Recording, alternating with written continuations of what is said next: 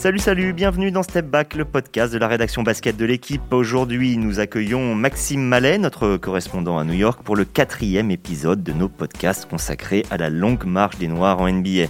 Une série d'émissions qui suit la publication dans votre quotidien d'articles sur les figures afro-américaines de légende de la plus grande ligue du monde. Max, après nous avoir conté l'histoire des pionniers, tu vas nous parler cette fois de Craig Hodges. Ceux qui ont suivi les premiers titres des Bulls de Michael Jordan dans les années 90 se souviennent forcément de ce shooter à trois points d'une adresse exceptionnelle. Mais s'ils n'étaient pas au courant de son histoire, s'ils n'avaient pas entendu parler de ses convictions fortes, les mêmes fans auront sans doute été surpris de le voir disparaître de l'NBA après 1992 car Hodges a, payé sa liberté de parole, sa volonté de marquer les esprits pour faire avancer la cause des Noirs aux États-Unis. C'est ce que tu vas nous expliquer, Max. Allez, début du game. Alors Max, dans cette euh, série, tu as, tu as hérité pour tes sujets des, joueurs les, moins connus, euh, va-t-on dire, euh, en tout cas moins que Karim Abdul-Jabbar, Bill Russell ou LeBron James. Est-ce que tu peux nous, nous rappeler qui est Craig Hodges?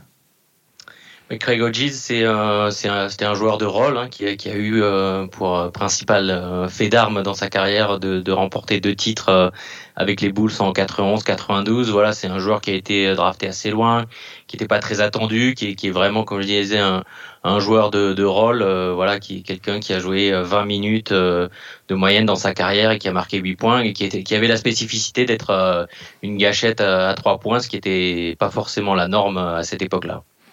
Cette qualité euh, a permis à, certains euh, de faire des carrières de 10, 12 euh, ans en NBA. C'est, ça, c'est, la NBA aime bien les role-players. lui, pour autant, sa carrière s'est arrêtée après 1992. Est-ce que tu peux nous expliquer pourquoi? Alors, pourquoi il y a, des, euh, comme souvent dans des, dans des situations comme ça, il y a des explications euh, divergentes. Le propriétaire des Chicago Bulls dira que c'est parce que ses, ses qualités sportives étaient déclinantes. C'est vrai que son pourcentage à trois points était en, légère baisse sur la dernière saison. Et puis il y a une version euh, qui est que bah, il a été écarté, oublié pour ses prises de position politiques pour notamment avoir tenté de, pousser euh, Michael Jordan et Magic Johnson au boycott euh, du, premier match de la finale en 1991. Euh, voilà, parce qu'on était quelques semaines après le, passage à tabac de Rodney King par des policiers de, Los Angeles. Donc voilà, ça c'était on va dire le, premier étage de la fusée, puisque après il y a eu d'autres événements dans, la saison suivante, en 91-92, la visite de, des Bulls champions à la Maison Blanche, à laquelle Jordan n'était pas d'ailleurs où il est venu en dashiki euh, blanc, euh, une tenue traditionnelle euh, africaine. Et il a remis une lettre de huit pages au président George Bush, père à l'époque, pour ben voilà parler un petit peu de, la condition des Noirs aux États-Unis, essayer de, de, plaider cette cause-là. Il a, il a jamais eu de retour. Et puis il y a eu un, autre petit événement qui est, beaucoup moins connu que, que j'ai retrouvé en faisant les recherches. Il y a en 92, donc on est un an après euh, le, la passage à tabac de Rodney King et les quatre policiers sont, euh, il y a un non-lieu ce qui déclenche les, les, émeutes de Los Angeles et, et, dans le reste du pays. Et quand Jordan est interrogé sur ce sujet-là, il, il élude, il, il, écarte en disant bah, qu'il a besoin d'en savoir plus pour pouvoir s'exprimer, alors que c'était quand même une, une affaire qui a fait énormément, énormément de bruit aux États-Unis euh, à l'époque. Et donc, euh, dans, dans, un article euh, dans, dans, le New York Times, on le voit qui, euh, bah, un petit peu euh, rabroue Jordan sur le sujet de, bah, c'est c'est facile de, de, de, vouloir profiter de sa position pour faire beaucoup d'argent. C'est normal, c'est permis, donc c'est normal, mais il y a une responsabilité qui vient avec ça. Et là, il s'échappe de cette responsabilité. Donc voilà, il y a eu cette accumulation de faits. Et puis, bah, euh, après euh, quelques semaines après la, la, finale 92 à nouveau remportée, il est écarté par les Bulls et bah, plus personne ne, ne, le contactera, aucune équipe.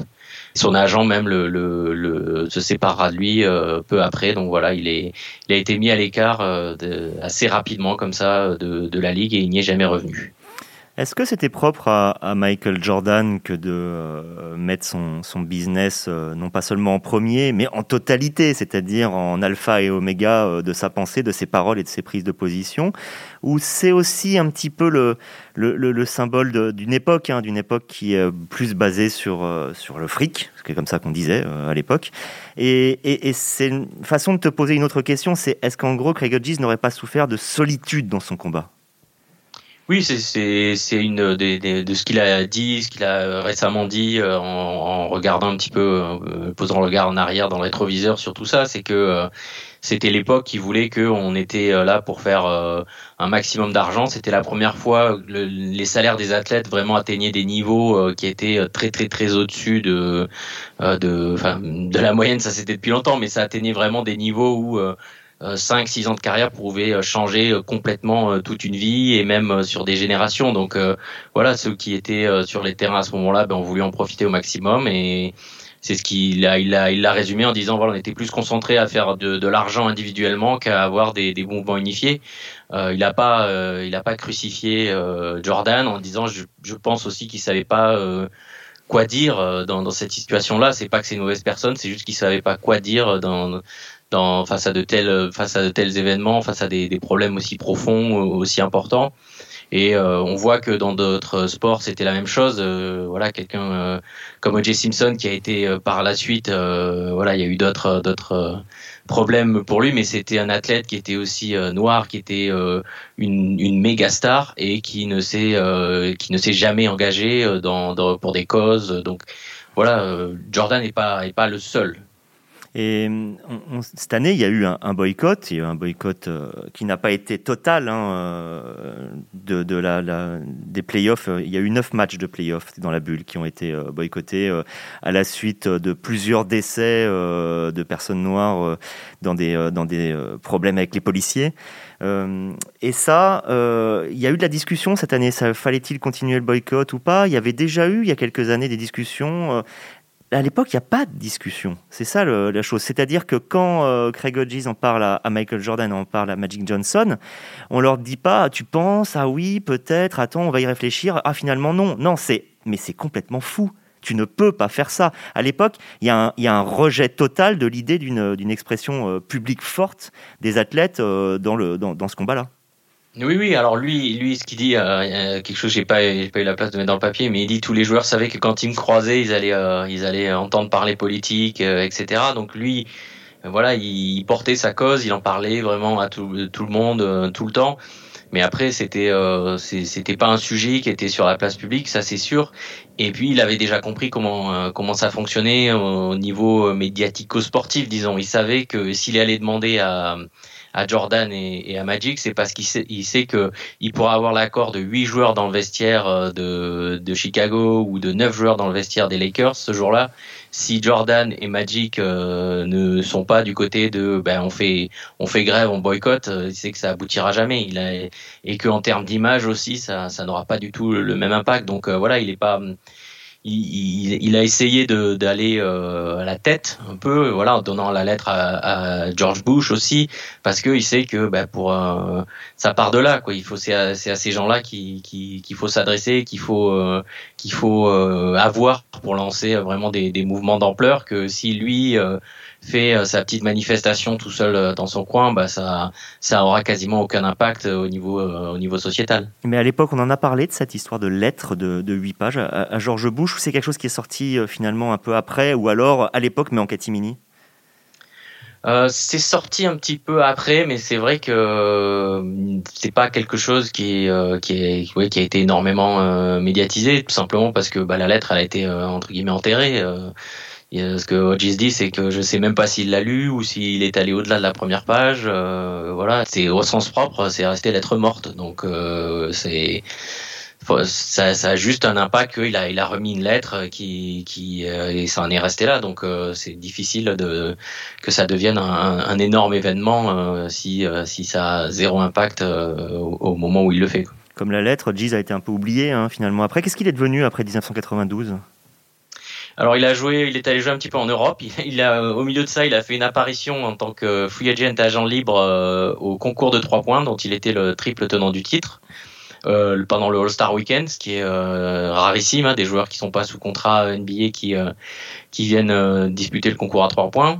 Il était tenant, comme je disais, il était tenant du titre, donc c'est à ce titre qu'il avait pu il avait pu intégrer et voilà après il a il a entraîné un petit peu aussi euh, après sa carrière de joueur euh, où il a, il a joué un petit peu en Europe et il a fait un petit passage euh, court passage en tant que joueur dans une ligue mineure américaine. Voilà la NBA ne l'a plus jamais approché. Et dans sa deuxième carrière d'entraîneur, il a, il a retrouvé un petit peu la NBA uniquement grâce à Phil Jackson, en fait, qu'il a, qui, avec qui il s'entendait euh, plutôt bien. Ils avaient des, des, euh, des, atomes crochus en termes de, de réflexion, de, de, philosophie, de voilà toutes ces choses-là. On sait que Phil Jackson est un, un personnage assez particulier dans, dans la NBA, le, le Zen Master euh, euh sur, sur tous ces sujets-là. Donc euh, voilà, c'est Phil Jackson qui lui a permis de, retrouver un petit peu le monde de la NBA en tant qu'entraîneur assistant des Lakers, d'abord pendant quelques années, puis dans le système des Knicks où il s'est occupé euh, un petit peu des euh, Westchester Knicks, qui est la, franchise de de qui était à l'époque qui est maintenant la G League, l'équivalent de la G League de, de, dans le système des Knicks. Donc voilà, c'était ces deux expériences euh, ensuite avec la NBA. Aujourd'hui, il, il, entraîne dans dans un lycée à Chicago, dont il est il est natif de Chicago, donc c'est dans dans sa sa ville d'origine. Est-ce que je caricature pour finir euh, si je dis que le cas Hodges nous, renseigne de ce qu'était euh, finalement euh, le tournant des années 80 euh, et donc le début des années 90, que c'était une époque où le mélange des genres finalement parlait de, sujets sociaux et politiques à l'intérieur d'une ligue qui était en plein développement, en pleine internationalisation, donc en plein business, c'était pas la chose à faire. Oui, non, c'est sûr. Mais lui, euh, c'était totalement dans l'air du temps et on voit combien ça a changé. Ça a changé aussi parce que le, le leader d'aujourd'hui, euh, qui est LeBron James, est très engagé là-dedans. Donc forcément, ça donne un élan complètement différent à, la ligue. Hein. Euh, c'est c'est euh, indéniable. L'époque a complètement changé. Le, le politique aussi s'intéresse beaucoup plus au sport.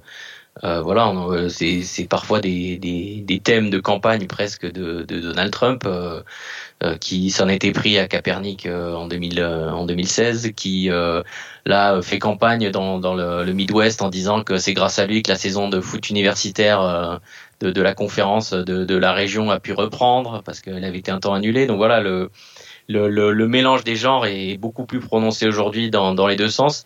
Mais il, savait aussi, il avait compris que le développement à cette période-là, c'était aussi un élément qui pouvait permettre d'avoir une voix encore plus forte parce que euh, l'événement, lui, qui l'a marqué et qui, euh, qui, quelque part, il souhaitait un petit peu reproduire, peut-être en changeant d'ampleur, c'était euh, ce qui s'était passé autour du All-Star Game NBA 1964 où Jerry West et Elgin Baylor avaient organisé un, boycott ils avaient, en fait, le match était diffusé sur ABC, ABC, ce qui était une rareté à l'époque.